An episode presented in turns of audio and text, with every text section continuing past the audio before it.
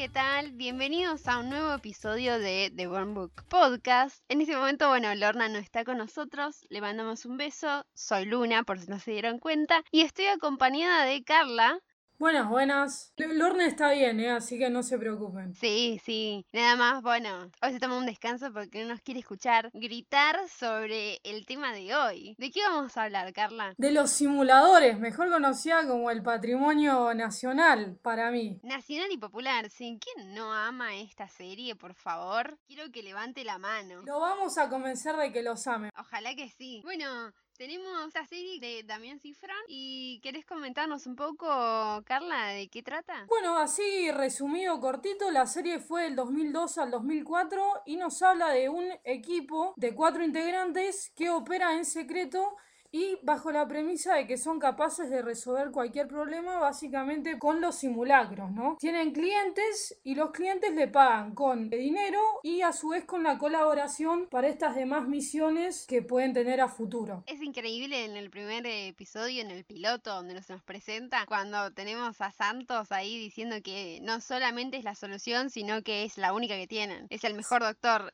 Y cuando le dice lo de la puerta, de tipo, si se quiere ir, se puede ir, la puerta está abierta y dice, bueno, no, en realidad no, está cerrada, pero se la puedo abrir. No, sí. Cero pulgas, Santos. Sí, lo quiero mucho a Santos. Yo creo que si bien son como una identidad única cuando están los cuatro juntos, Santos y su momento diva con sus clasificaciones de Air Grey permanentes cuando pide té, Spirit Animal, Santos. Y esto que decías de que una vez que entras y les pagás, listo, ya está. Te pueden llamar a las 4 de la tarde un domingo y te apuran, porque viste que hay episodios en los que te dicen, che, cuando vos nos, nos necesitaste ahí estuvimos, ¿eh? Claro, es esta cadena de favores que uno dice, no es que son los vengadores que te resuelven, no sé, cuando Thanos te toca la puerta, no, son problemas súper mundanos y cotidianos y que de alguna forma recuperaban los problemas que tenía la gente, digamos, en la realidad con toda la crisis del 2001. Sí, bueno, de hecho hay muchas anécdotas que dicen que ellos recibían notas, Sí. tipo Homero Simpson escribiéndole a las películas. Sí, sí. Real. De hecho, hay mucho chiste de esto de poner hay un capítulo en el que Santos le pide a Lampone un tigre y Lampone le trae un puma. Sí, Y que le dice, no, el contador dijo que estamos excedidos. Ese es un diálogo que le dijeron a Cifrón desde el programa, desde Telefe. Le dijeron que estaban excedidos del presupuesto. Claro, y ya que tocamos tema presupuesto, pongámosle caras a estos simuladores que la idea original no salió de, de Cifrón, sino del mismo Federico Delía, que interpreta a Mario Santos, que comentó con, con el resto de estos simuladores el piloto y el primero lo financiaron ellos mismos. Por Dios, qué grupo del bien, porque tenemos, bueno, los cuatro simuladores, vos decías a Federico Delía, pero también tenemos a Ale Fiore, a Diego Peretti y Martín, nunca me sale el apellido. Sinfiel. Gracias. Y Cifrón, que de hecho cuando arranca la intro es tipo emblemática. Vos Sí. escuchás la música y ya lo asociás al tango con los simuladores. Sí, que mención especial fuera de la intro tiene un soundtrack de la Zamputa, la serie. La verdad que sí. Es como el reencuentro con los clásicos si sos millennial. Sí, sí, igual aparte tiene otros temas así como más fuera de, de lo clásico. Tenemos tipo Mrs. Robinson en un momento. Sí, bueno, y ya de por sí el tono con el que ellos se comunican, muy inspiración Super Agente 86 con el tonito de ellos del Movicón. Me encanta, el Movicón. Sí. Tan 2001. Y hablábamos de esta cosa de que ellos mismos financiaron el piloto y parte de que lo aceptara, ¿no? La cadena que fue Telefe, todo el dilema en cómo pagar, ¿no? Teníamos desde los patacones al- a los créditos y de hecho a lo largo de la serie vemos, si bien está como creada muy calidad cinematográfica, vemos esta idea de las combis con stickers recicladas. Patrullero. No, no, es como el diálogo que, que dice Peretti eh, cuando hace vampiro, que Ravena que dice no contratemos más a este, a este maquillador, o sea, presupuesto cero, pero la calidad había que, que mantenerla. Me encanta porque todo el tiempo están jugando con esto del presupuesto. De hecho, en el capítulo de mm, El debilitador social, Sí, gran capítulo. que llegan al, al momento del juicio, ¿no? Y que le dice, bueno, tu condena es esto o pagar tanta plata y previamente habíamos visto el contador haciendo números. Sí. Siempre al límite esto. Porque, digamos la verdad, la imaginación de Santos es bastante amplia y... Gosh, ese presupuesto para llevar esos planes. Claro, porque cuando le venden el, el gran monto al, al cliente interesado, le dice, usted va a pagar exactamente el doble por toda la cuestión de logística y planificación. Claro, sí. Obvio, le pone precio a lo que hace, está perfecto. Si vos hace- sabes hacer algo, no lo haces gratis. Si bien Santos es la gran mente Sherlock Holmes, que después vamos a hablar más adelante sobre este guiño al personaje, todo muy democrático, ¿no? Contrataban al, al cliente y se ponía en la mesa de los cuatro todo este, justamente este simulacro que iban a hacer, que de hecho la, la base de operaciones que vos mencionabas en el primero va cambiando a una, una mesa súper de madera, lujosa, bien guarida, intelectual. Sí, bueno, vimos que a Santos hay ciertas cosas de decoración que le ponen mal y lo perturban. No, sí, porcelana. La porcelana. No, increíble. Existiendo la porcelana, ¿la cerámica me deprime o al revés? Supongo que la cerámica lo deprime. Sí, si no era, hoy vos presentabas la serie como popular, Santos no es muy popular, que digamos. Bueno, y hablamos un poco de las mañas de Santos, ¿querés que presentemos un poco los personajes, cómo es su dinámica para Por favor. ir a, a los capítulos? Arranquemos con uno de mis favoritos, porque yo los quiero a todos, ¿viste? Tengo, bueno, un favoritismo, trato de ocultarlo, no me salió muy bien. Pero bueno, pasemos a Ravena. Ravena, caracterización, dice Loito presentación. Digamos que es el que se pone el simulacro en la espalda, básicamente. Sí, bajo el alias que pocas veces cavaría, que es Máximo Cosetti, y pasa desde un jefe del Interpol a un judío, o sea, es un camaleón. Un personaje bastante avanzado, él tiene un harén de mujeres, o sea, poligamia a morir, y bueno, muy no intelectual, no al nivel de Santos, pero él va a sus clases de inglés, que después de ahí va a sacar un poco el jugo. Qué buen actor Peretti, por favor. Sí, lo increíble. quiero mucho, lo quiero mucho. Increíble, eh, creo que gran parte, más allá de que él tenía a cargo la caracterización, el personaje de Raven es súper cómico, no solo por lo que dice, sino por los tonos, esos manejos de tono de hartazgo, de cuando él grita sacado, como, bueno, no me quiero adelantar a los capítulos, pero el momento del testigo español, cuando básicamente tiene el arma en el puente, ¿cómo le dice? Pero Es- vos viste un auto blanco llegando a la estación, ¿sí o no, Carla? Ya no sé ni qué vi porque no sé lo que es un vehículo del aislamiento que estamos pasando, pero sí. Bueno, y también de una de las como cargos que tiene el eh, Raven es básicamente frenar a Lampón y Medina que están como todo el tiempo tensionados, ¿no? Igual para mí la verdadera tensión está entre Ravena y Lampone, ¿eh? Para mí hay algo ahí. ¿Vos Luna, decís? Luna shipeando cosas. No sé, eh, es verdad, igual es como de los vínculos entre los cuatro que menos como explícito está. Para, para mí hay algo. Bueno, ya que lo mencionamos, todo un misterio a resolver Lampone. Creo que el único momento como de acceso sensible a él es a su pasado que lo vemos en El Vengador Inf- Infantil, ¿es? O en el joven simulador cuando... En el Vengador Infantil. Bueno, el famoso trauma a su infancia, eh, Lampone, Te agachate, te la pone. de los creadores de Marcelo, conocelo, llega Lampone. ¿viste? Sí, bueno, y entrando en Lampone, ¿no? Que es el que vemos que tiene su mujer y que lo abandona y tiene su perro todo adiestrado y lo lleva por todos lados. Sí, hasta ve la televisión con él. Bueno, Betún que casi más caga un operativo. Terrible. Y es el que tiene a cargo toda la, la logística de conseguir las locaciones. Vendría a ser como el diseñador creativo de alguna forma. Sí, aparte es el que consigue todo. Claro, cu- cumplirle todos los... La cara de atasco cada vez que Santos le hace las listas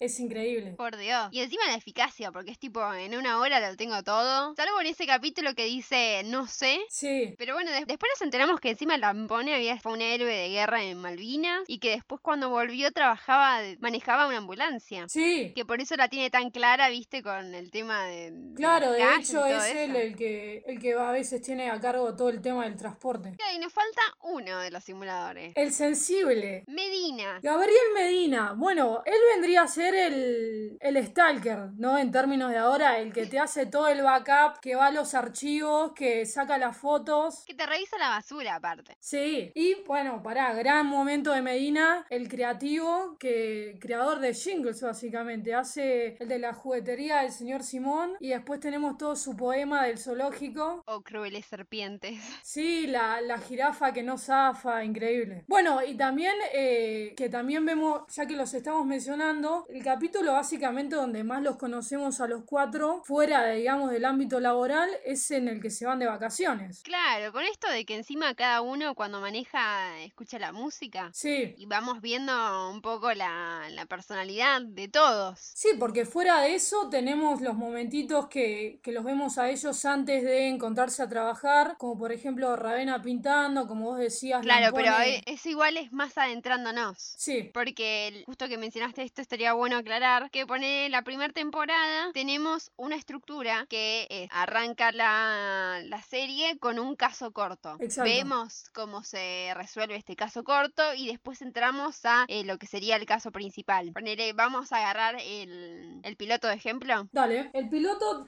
llamado Tarjeta de Navidad, sí. Claro, tenemos a esta mujer que está por comprar un departamento, como que la cifra es un poco elevada. Cae este ingenie- Máximo Cosetti a decir que enfrente van a hacer torres. Exacto. Y logran, eh, ¿cómo se dice? Bajar el precio un poco del, del departamento en cuestión. Sí. Y bueno, termina este caso corto con la señora comprando el departamento y tenemos este detalle de que vamos viendo encima a los simuladores apareciendo con esta característica que decís vos, que abajo del apellido dice Los roles. el rol que hacen en el equipo y termina con esto que se vuelve como un signo característico de terminar el simulacro que es Santos pidiéndole fuego a la víctima. Exacto. Es como el guiño de cierre o el guiño de, ah, mirá, es como una cosa implícita. Claro, no sé, es como Es como la, la pauta de, del vol- volviendo al encuentro y decir medio salió bien. Claro, sí, sí. Porque no olvidemos que, como decíamos al comienzo, ellos operan en secreto, nadie los conoce excepto el cliente y, y fuera, digamos, de todas las operaciones tienen como su vida común. Claro, y bueno, y desprendiéndonos de este caso corto, enganchamos con el problema principal, que es este hombre que se llama Garbán, que lo deja a la mujer y lo vemos todo decaído, con, con todo desalineado, con la puerta abierta. Sí, un pintor que con esto de la mujer to- ya totalmente frustrado y resignado. Bueno, y tenemos la mujer del principio, que en este momento hace el, el nexo entre los simuladores y Garbán. Claro, que eso se va a mantener, si bien la estructura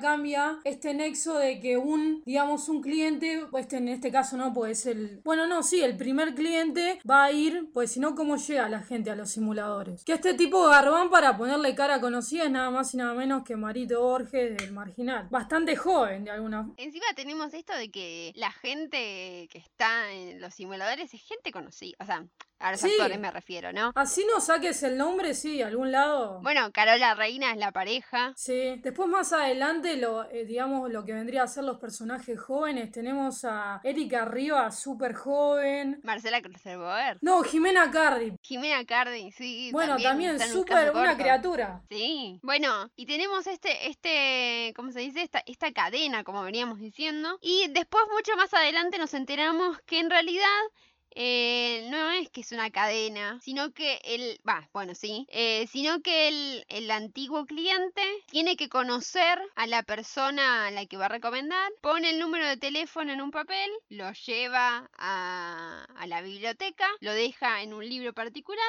que te juro que esto no está, ¿cómo se dice? Armado, pero ¿sabes qué libro es? Chan, chan, a ver. La isla del tesoro. No, listo, cerrame todo. Creo que este, este es nuestro capítulo como pic. Tipo, ya está, después de esto ya no sé cuántos más nexos podemos... No, encima pará. O sea, lo iba a decir antes y me olvidé, pero estamos de estudio smithsoniano en estudio smithsoniano, porque o sea, el capítulo anterior estuvimos hablando de Atlantis, que el museo es un museo smithsoniano, y ahora tenemos acá que es uno de los simulacros. Sí, sí, tremendo. Les juro, gente, que esto es todo coincidencia. Bueno, y otro de los libros que mencionan es que es de, de la Tierra a la Luna. También es un libro que dejan papeles con los números. De hecho, bueno, mucha gente contaba que dejaba los números en los libros. Sí, sí, porque de alguna forma son como los justicieros, los Robin Hood porteños. Era como, tal vez, tal vez se me da. ¿Quién sabe? Bueno, ¿querés que nos adentremos en los episodios? Siguiendo con los episodios, tenemos, creo que uno de los más icónicos vendría a ser el cuarto capítulo de la primera temporada, que veníamos hablando de gente chica. Bueno, acá tenemos a Nazareno Casero Chico en el joven simulador. Y volviendo al tema de, de los problemas comunes, ¿quién no quería un simulacro para poder aprobar todas las, todas las materias en diciembre? Por favor, el sueño. Encima, ahí sí que se ve esta cosa de funcionamiento de engranaje que tenían los cuatro, con esta cosa de calcular el tiempo de entrada de profesor, porque básicamente lo que logran es que el chico apruebe sin estudiar, entonces iban incorporando características de cada profesor, creo que era el de físico matemática, que se olvidaba las cosas. El de física, pobre hombre. Y ahí la pone entrando, pero usted no me pidió una lágrima. Aparte, eh, todos tarareando el tema este. No, sí. Me da una pena el hombre, porque pone cara encima de pobre hombre. Y ahí aparece básicamente una de las mejores frases, creo que más memeras de los simuladores de la, la geografía le estaba tirando la goma al, al director, ¿no era algo así? Sí, sí, era algo así. Todas las frases son bastante memeables, creo yo. Bueno, sí, ya, ya creo que a nivel definición de ellos, la que Santos dice, hoy en día para, para hacer justicia te tenés que poner saco y corbata, algo así, dice. Para, para vencer el sistema. Ahí está, sí. Eh, bueno, y estábamos hablando de esta cadena de, de favores, ¿no? Y a veces uno dice, bueno, ¿cómo? No, no necesariamente es uno seguido de otro, la cadena de favores, que a veces te tenés que remontar a los primeros, que decís, no, ¿cómo van a meter a este? Y, por ejemplo, uno de, de los que pasa eso es en otro icónico de la primera temporada, que es eh, Los Impresentables, que acá sí la vemos a Erika Rivas súper chiquita, básicamente que considera a su familia impresentable, pero tiene como el tema de conocer a los padres del novio y quieren conocer a los padres de ella también. Esta vergüenza por la familia. La amo a Erika Rivas. Y ahí vemos un poco de, de la UBA, porque ella es estudiante de abogacía y quien hace el nexo es Sara Sola. Sí, actor que básicamente no quería a um, Claribel Medina en el pacto copérnico, ¿no es? Claro, exactamente. Boy Olmin, que yo lo, lo tuiteé y, y me sorprendí, la verdad, de que era la pareja de Carola Reina. Me enteré re tarde, llegué Sí. tarde al jeep. Sí, no, tremendo. Yo una vez fue tristísimo, los vi en un teatro y el nexo no fue por una obra de ellos, fue, no, estos son de los simuladores. Es que sí. Y, y en este capítulo que decíamos, Los Impresentables, es la famosa escena de, del Lampone te pedí un tigre, ¿no? Que mencionábamos al comienzo. Claro, sí. Y, y tenemos esto de que encima Medina dice, no, primero pensé que ella era exagerada, pero lo, los espié y posta que son impresentables. No, sí, teníamos al, al padre ordinario comiendo con, la- con la delicadeza europea de Santos que... Bueno, ahí tenemos una de las caracterizaciones de Ravena que es hace de chef, es el chef de toda la fiesta. Y, y ahí tenemos un momento memeable. Yo soy el del cumpleaños. Sí, Ay, por favor. Creo que Ravena me hace reír demasiado. Tiene, tiene esos, esas contestaciones que digo, por favor, Dios mío. no, no, es, yo creo que como el humor explícito de Ravena con la seriedad de Santos es como el combo perfecto. Bueno, y también la, el témpano que es Lampone, que te dice todo sin decir nada, es tremendo. Cuando Medina le dice, pareces osco por fuera, pero por dentro sos un dulce de leche. Y la verdad que sí. No, sí, sí. Bueno, después tienen, creo que ya es en la segunda, pero si vamos a estos momentos de los dos, que básicamente hablan de, de la circuncisión y, y después Lampone todo el tiempo dice, ¿y vos cómo sabés? Y Ravena le tira que lo miraste a Santos, como que era una cuestión higiénica. Todo este tira y afloje. Pero es lo que te digo yo, es una escena de celos esa. Sí, puede ser, ahí marcando territorio. Sí, es que, ponele, hay una escena también que están jugando al pool. Sí, Y Ravena, tipo, lo está mirando a Lampone y le pega la pelota y en boca. Es tipo, mmm.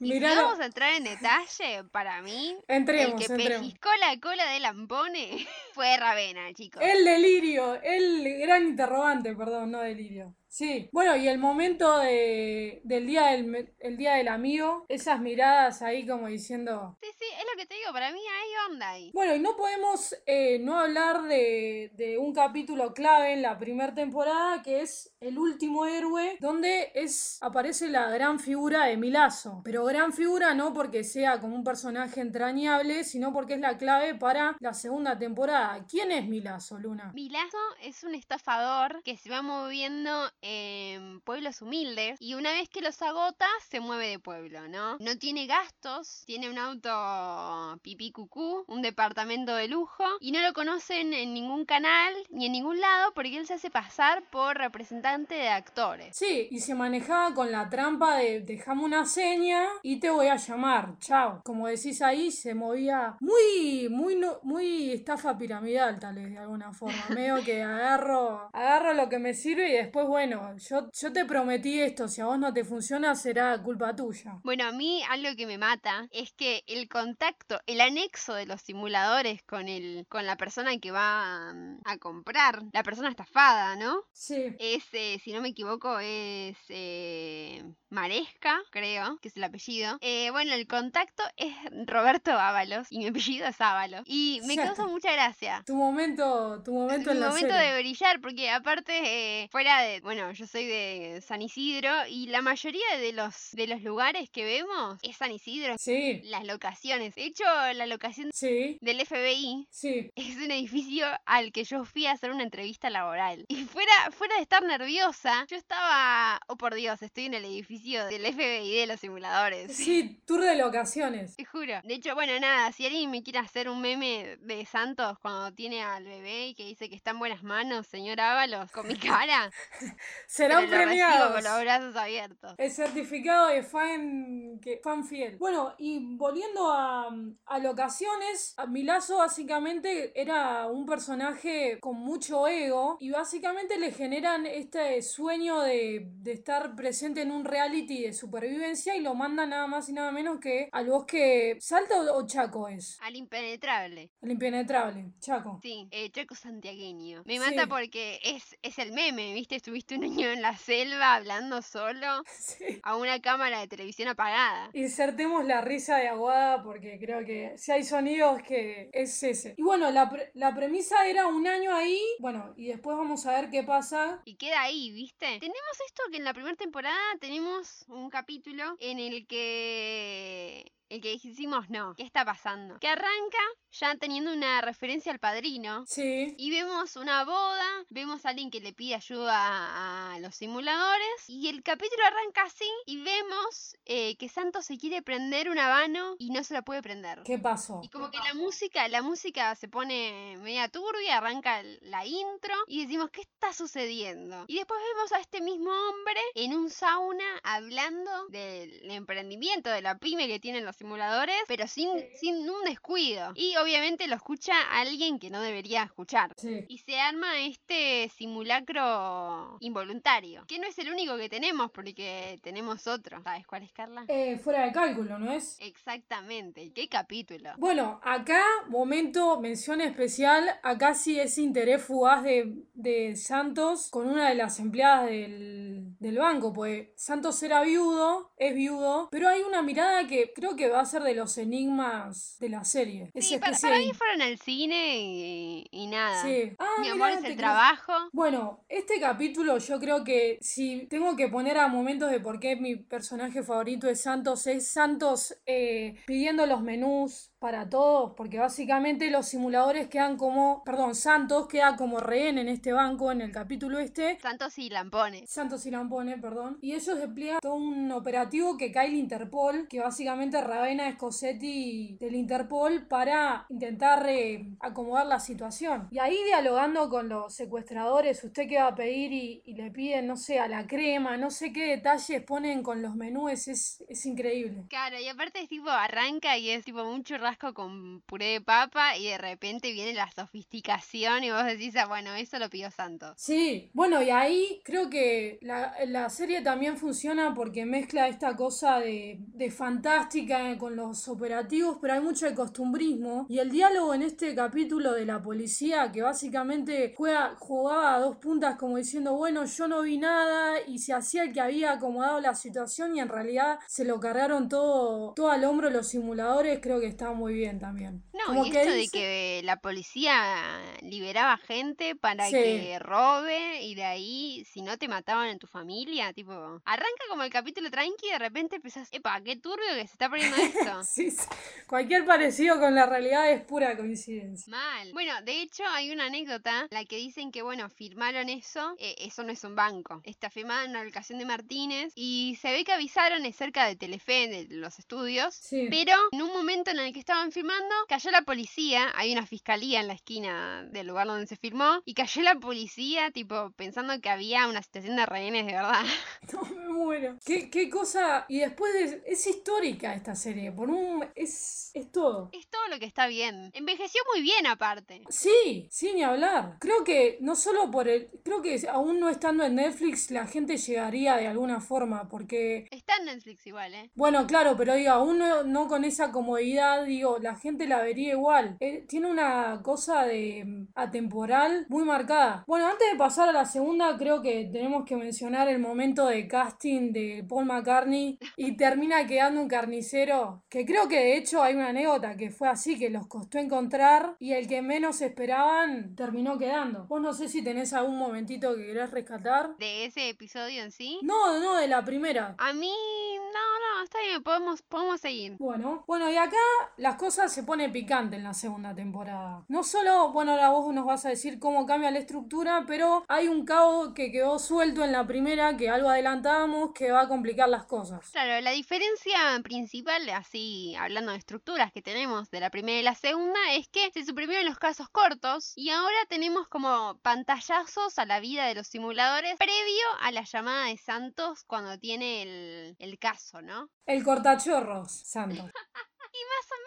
Porque lo vemos ahí ponerle a Ravena jugando al tenis con todas sus mujeres Sí. y el chabón llamándolo. O, o el momento cuando las usa de inspiración a todas en pose nudista renacentista y al final terminaba pintando algo abstracto. No, no, es de inspiración nada más, sí. Dios. No, y acá un- una anécdota de color es que mm, se abre el, el equipo de guionistas en la segunda y una anécdota de uno de ellos que es Marcos Osorio Vidal es cómo llegó a los simuladores y fue básicamente porque él era muy fan de la serie y en cursos de guion había, eh, había hecho con una amiga un boceto de episodio, ¿no? Había incorporado la lógica y demás. Y él termina, termina haciéndolo llegar a Cifrón. ¿De qué manera? Él trabajaba en una autopista, eh, perdón, en un, en un peaje y, oh casualidad, una vez pasa Peretti por ese peaje y se le queda el auto. Pero hablame de que tenía que No. pasar, él tenía el pitch en el cajón de la oficina, o sea, no era que le dijo lo tengo que ir a buscar, o sea, le cayó Peretti al trabajo. Bueno, cuestión que creo que, mm, que ese ahí era nos manejábamos medio con teléfono fijo, apenas aparecían los celulares y Peretti le deja el le deja el número y bueno, y termina pasando, pero ahora hablame de que Peretti te caiga a tu trabajo y que vos tengas un guion para presentar. O sea, se te tenía que qué dar buena onda, no sabía eso. Es increíble. No, tremendo. El, el Vigues, quien pudiera, ¿no? Bueno, y él ahí hablaba de, bueno, igual si bien se sabe que contaba, entre las cosas que contaba era lo minucioso que era Cifrón a la hora de filmar, que igual también así es el producto que tenemos, pero podía haber jornadas o, o- o madrugadas de corrección de guion de horas y horas. Sí, y bueno, ya que mencionaste el nombre del, del guionista, no quiero dejar pasar por encima el hecho de que todos los personajes se llaman como la crew que trabaja ahí. ¡Apa! Me encanta. Es- Tremendo. Es, es un re detalle. Imagínate que, que alguien te, ser fan de los simuladores y decir, yo tengo a mi papá Mario Santos, pero fuera de joda.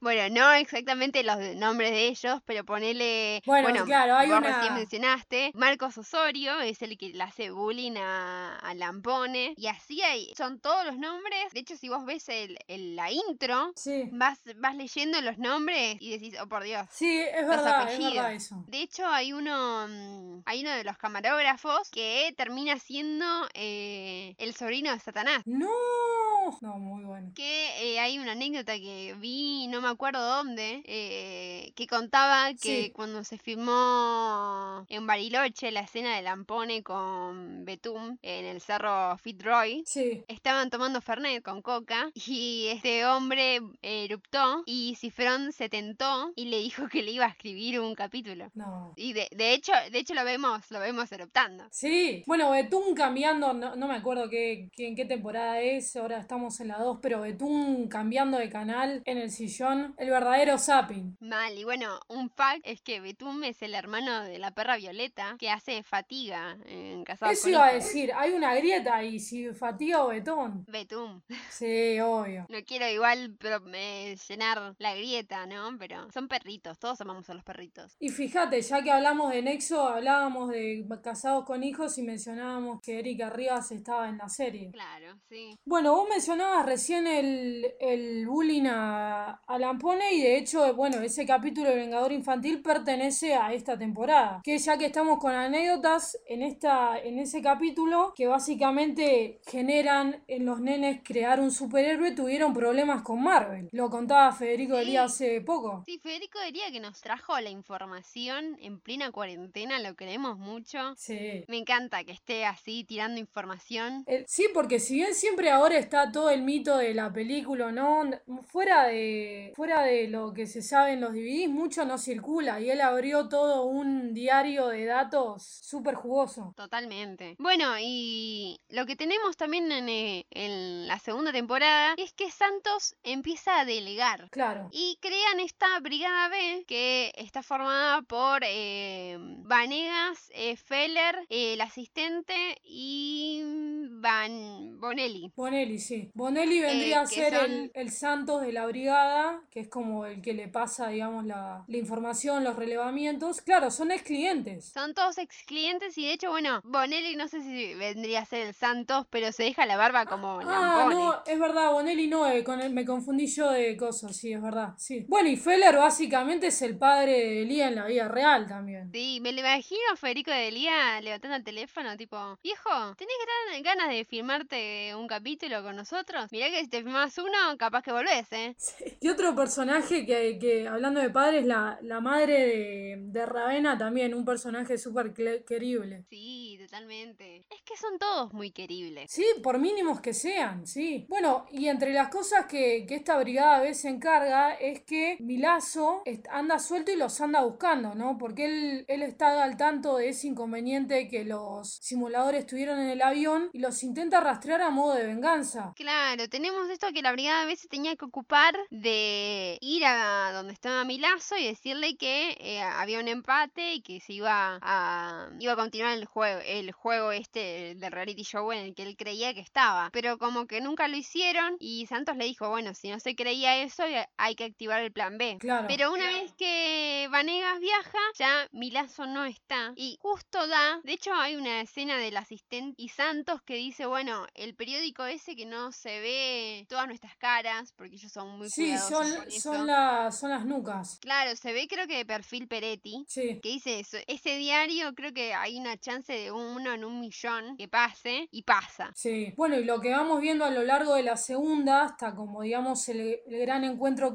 clímax, es Milazo rastreando desde las eh, azafatas, convenciéndolas que den información del vuelo, bueno, este, este contrato al personaje de Aguada. Sí, sí, lo vemos buscándolo. Y Santos paranoico como diciendo, delegué una cosa y se me va a venir todo abajo. Totalmente. Y, y Santos teniendo estos sueños Sí. en los que Milazo los mata a todos. No, tremendo. Que no sé qué es peor, porque encima parece que se despierta y sueña con el suicidio del padre. Es como que, mm, Sí, sí, es como no que sé se con le, qué sueño me se, le, queda. se le activan bastantes como traumitas a raíz de esto. Claro, y después, bueno, eh, una vez que Milazo encuentra Molero, ¿no? Que es el detective este que estaba personificado por Aguada, nos enteramos que Santos estuvo casado, que eso ya lo sabíamos, pero que la mujer eh, se muere en un accidente con un tren, con una barrera que estaba mal puesta, que funcionaba mal. Y también nos enteramos como esta, esta figura del padre, el escritor Marcos de Aguirre, y que es como una especie de, fantasma para él, porque él se él cambia el nombre a raíz de todo lo que implica la muerte del padre, que estaba metido con con unos prestamistas. Su, su familia está en crisis que de ahí de alguna forma vendría a salir como este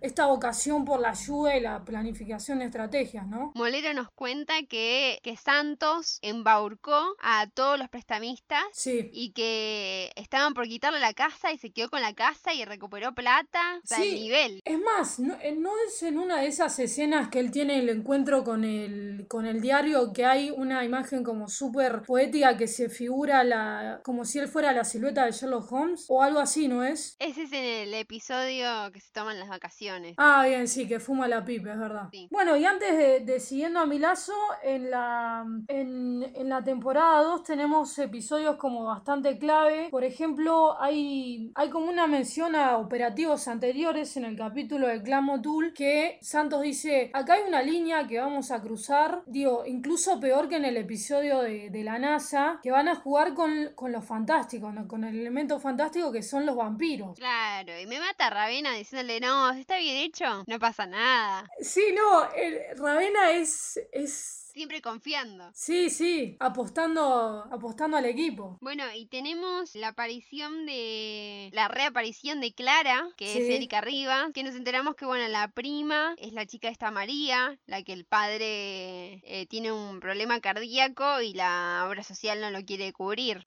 Porque tiene la enfermedad persistente. Después, ¿cuál más? El de la gargantilla. También tenemos, eh, bueno, el capítulo del debilitador social y el monólogo de tremendo de Ravena, básicamente con los sinónimos de, de pedófilo. Sí, la parte esa en la que nos dice que es más fácil venderle algo a una persona triste e infeliz que a una persona contenta. Eso es casi avanzada, es increíble. Sí, hay, hay varios, varios capítulos que son así. Ponele el de la violencia de género. Bueno, eh, cuando tratan el del matrimonio mixto, en el sentido de, de como poner un ojo en, en lo ortodoxo de las, de las parejas religiosas, ¿no? Judía con también. Y mm, del español. Sí, El testigo español. Hay una parte que a mí me gusta mucho. Que, bueno, básicamente la que lo contrata, que es. em, ¿Sabes que siempre me confundo a Claribel Medina con esta mujer?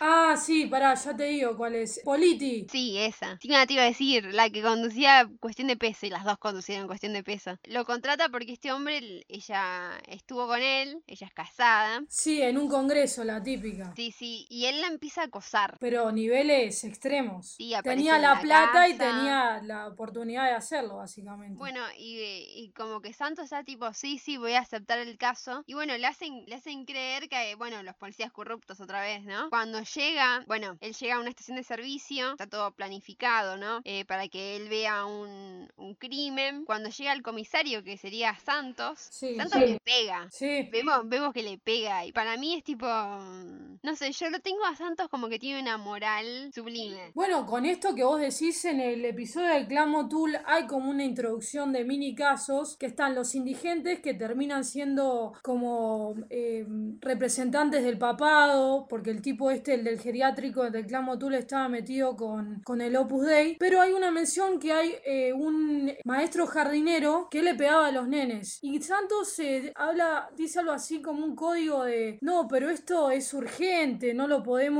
Sí, aparte dice que no, no se va a gastar en pensar en un plan. Claro, no, era corta la cosa. así. Sí, sí. Bueno, y me mata esto de que él llama a Satanás. La solución Esto, es sí, llamar sí, a lo iba a Satanás. decir. Y nos imaginamos a alguien, viste, así todo rudo. Y nos, nos muestra una habitación de un chabón escuchando clásica, Sí. anotando con la pluma y la tinta. eh, Una caligrafía linda. Sí, sí. Y encima lo que me, me gusta mucho de esa escena que el tipo está como en su mundo, pero en cuanto le dicen hablo, hablo de parte de Mario Santos ya se incorpora con otra actitud, ¿viste? Como palabra santa. Literal.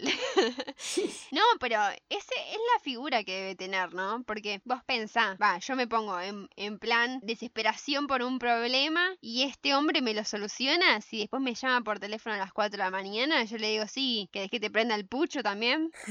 Bueno, nivel, creo que, que esta temporada tiene cosas de que decís, bueno, con todos los casos de la anterior hasta dónde podemos llegar. Y bueno, uno de los primeros es esta idea que introducen eh, de los clones malignos. Y ahí era, este se llama Z9000 y vemos eh, al comienzo eh, del, capítulo unas escenas de violencia de género tremendas, nivel de golpes, de, de denigración verbal y la resolución es inventarle a este, a este abusador un clon maligno para generar que se vaya a la mierda y poder como rescatar a la, a la esposa. Pues también Sí, era menos de mal, y aparte- humilde y que no había salida. Le arman el plan para que ella se quede con la casa y se quede tranquila, tipo, nosotros no la vamos a esconder a usted, le dice. Sí, Nos vamos a encargar de él. Y ahí volviendo al tema de lo actual y el tema de la policía, cuando la amiga de esta mujer, Susana. Susana, ella no se anima a hacer la denuncia porque este tipo, el que la golpeaba, está, era amigo de la, de la policía. Y la amiga va en lugar de ella a hacer la denuncia y le dice, bueno, pero yo no, quiero, no sabía si hacerla porque ustedes tienen un vínculo. Y termina de irse y el flaco llama al agresor y le dice, che, vos tenés problema con tu esposa y a vos ya la denuncia. Y vos decís... Totalmente. Pero hablame eh, de eso es algo que actualidad. pasa. Sí,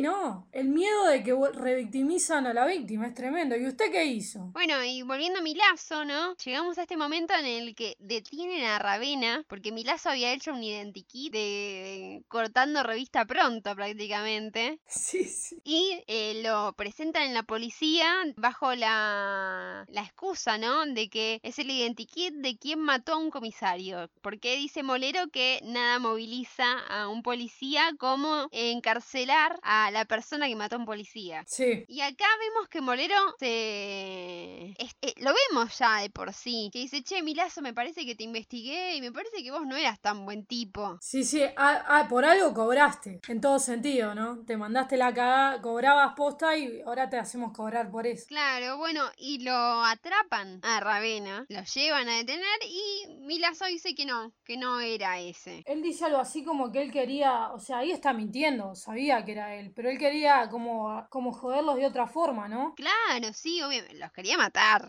Sí, hablar. digamos las cosas Vamos, como las son. cosas por como son, sí, totalmente. Y bueno, nada, lo vemos, tenemos toda este, esta cosa de que le dispara Molero, ¿cómo se llama? Me olvidé ahora. Milazo, Ravena. Milazo, le- Mirazo le dispara a Molero y lo vemos a Ravena caminar bajo la lluvia porque obvio iba a llover, ¿no? En ese momento. Y tenemos como esta persecución en las sombras de Milazo a Ravena, mientras tenemos a Mamá Santos diciendo, che, pero ¿qué pasó? ¿Estás bien? Te mojaste. Sí, sí. Y Ravena tipo, no, no, era un reconocimiento. Sí, y ahí el personaje de Aguada, eh, que creemos que medio que muere, en realidad no. Claro, no, no. Y Milazo llega donde están los simuladores y empieza a disparar a lo loco. Y tenemos otro meme que es ¿qué está pasando acá? Cuando lo empiezan a aplaudir cual final de Evangelion. Y nada, lo logran embaucar de nuevo. Es excelente. No, sí. Encima yo me acuerdo que eh, cuando la retomé de grande, porque uno dice, ah, sí, simuladores, ¿te acordás? No podía creer que lo habían hecho de nuevo. O sea, era como, no, fuera de joda, ¿te creías que te podías meter con ellos? Claro, e- es, es literal la frase de Molero de lo del año en la selva era insuperable.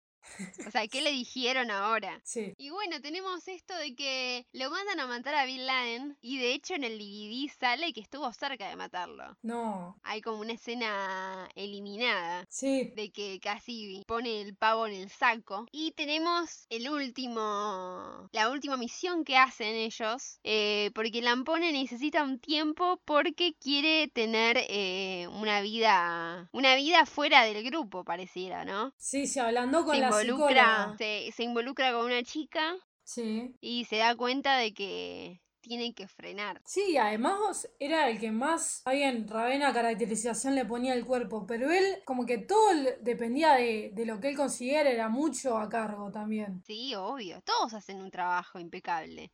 Sí, por eso son excelentes. Funcionan como reloj suizo. Sí, Bueno, y tenemos esto de, de Medina diciendo que esto es un baldazo sí. de agua fría. Medina totalmente en crisis, ¿viste? ¿Qué me queda ahora? Es que sí, yo estaría igual. Encima Santos diciendo, bueno, no nos vamos a ver más. Es tipo, ni un picadito, ni un... ni un- nos tomamos un vinito un día, no sé. ¿Qué pasó con el pool? Claro, jugando, jugando al polo. ¿No me vas a invitar a jugar al polo? No. Y aparece la, la gran fecha que es la Navidad. Claro, que encima termina, termina Navidad y el principio tenemos a Papá Noel, es como un ciclo. Sí, ni hablar, lo iba a decir. La pone. Que encima en el, en el piloto medio que le costaba correr con esa barriga, ¿no? A mí me manda porque en, en el piloto a Garbán le dice a Santos, ¿pero qué? ¿Le van a poner un arma en la cabeza para que vuelva conmigo? Y Santos le dice una posibilidad y después le ponen el arma a Garbán en la cabeza. Tipo. Sí, sí. Bueno, Santos, ¿te parece? No, y otra cosa, por ejemplo, otro momento parecido es cuando los viejitos del geriátrico en el clan Motul que dice Ravena todo haciendo todo un show, una entrada casi de película Matrix con esos tapados y se miran, ¿estos son los que contratamos? Era cuando ¿Viste era la gente? resolución poco ¿Tanta plata convencional. pedo? Sí, sí. Bueno, ¿tenés algún, algún fact que quieras compartir? No, por ejemplo, uno, pero es así muy, de alguna forma, easter egg de la crisis, una de las combis que usan, eh, se ve que era de, ¿cómo se dice?, el equipo de Telefe, y ahí se puede ver eh, apenas tapado el logo. Pero no, mirán como factor el aporte de la anécdota de- del guionista. Bueno, yo tengo dos facts para comp- compartirte.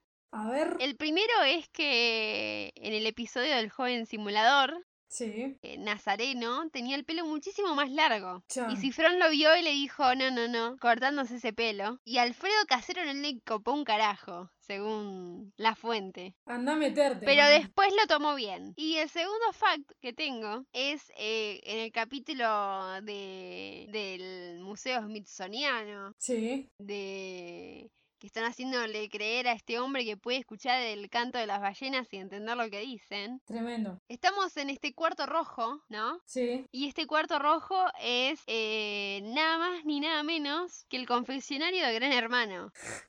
no. Ah, y sí, Telefe tenía que reciclar. Reciclando espacio. Esa sí que no la sabía. ¿Querés decirme cuál es tu episodio favorito y tu simulador preferido? Bueno, simulador es como Santos, es como, ya quedó claro, pero eh, me conmueve mucho la, como la, lo despreocupado que es Ravena y lo, lo cero conflictivo, así que me, pero el gran espíritu es eh, Santos. Bueno, con la primera temporada voy a ir con eh, Los Impresentables, es como un episodio súper dinámico y creo que es de los que más se recuerdan, pero a la vez el de Marcela y Paul con toda la construcción de- del hotel, de que Paul McCartney estaba ahí, me parece como súper de cultura popular si fuiste fan de alguna banda y, todo lo que armaban cuando no había la tecnología de saber si estaba acá o no de las redes. Y de la segunda, eh, voy con el clan Motul, la pone levantándose el sarcófago y chistándole y los viejitos aprendiéndose como esta cosa de, de anti, anti-exorcismo que le pegaban en la pared, me, me parece fantástico. ¿Vos, Luna? A mí me gusta mucho eh, el seguro de desempleo. Ah, sí. Me, me hace, o sea, me gusta y me hace muy mal al corazón Feller ahí eh, buscando trabajo cuando lo, lo despiden de la lechera y la gente diciéndole no, no, ya es muy grande, me rompe el Ay, corazón. no, no. Sí. Me mata, me mata. Pero me, me gusta mucho eh, la, la parte de Ravena haciendo mariachi, es exquisita. Y bueno, yo no, de que- no quiero decir mi simulador favorito porque yo ya lo milité todo el episodio. Cada vez que pude decía, sí, Santos, qué hombre. eh, me parece que ya es al pedo decirlo. Como para que quede claro, ¿viste? Delia, tal vez Delia se engancha acá y tiene que saber que es tu favorito. Ay, ojalá. Delia, te mando un beso. Arre. Creo que esto sería todo por el episodio. Sí, bueno, esperemos que reencontrarnos para alguna película, para la gran esperada película, pero a la vez ya creo que es como una promesa por lo cual el país sigue en pie la película de, los simuladores. Como Todos que es- queremos ver eso. Claro, pero es como que si pasa ya, ¿qué nos queda? O sea, ¿qué hay en el horizonte? Que Telefe pase de vuelta los episodios. También. Si Fronen que afloje un poco a Hollywood y, y se venga acá y... Que haga una producción de Hollywood de, de Simulations. Sí. ¿Qué es ese inglés que acabo de tirar? Que de hecho, no, lo, no sé si lo habíamos mencionado, pero la cantidad de adaptaciones que tuvo eh, desde, no, no necesariamente Yankee los simuladores, pero tuvo México, Rusia, Chile, bueno, obviamente España. Sí, qué calidad. Bueno, ¿querés decirnos las redes, Carla? Bueno, si nos quieren contar un poco más de su encuentro con los simuladores, nos pueden encontrar en Twitter como The Burn Book Pod y en Instagram como TheBurn.bootpodcast. Ahí nos pueden dejar alguna sugerencia de capítulo y no se olviden de seguirnos, eh, decirnos que les gustó. Si no les gustó, nos pueden decir igual. Recordemos el canal de YouTube también. Sí, The Burn Book Podcast. Así nos encuentran. Tenemos un hermoso logo rosa. Y bueno, si te parece, voy a cerrar con una frase del libro del que estábamos hablando, de Mario Aguirre. Ah, increíble. Del mentiroso de la montaña, que dice, el mundo no puede corregirse. La fuerza mayor indica que el derrumbe es inevitable. Qué prosa, cifrón, ¿eh? Bueno, y esto es todo por hoy, eh, por el episodio de los simuladores. Espero haberlo hecho bien. Sí. Eso es todo por ahora y nos vemos en el próximo episodio. Chao.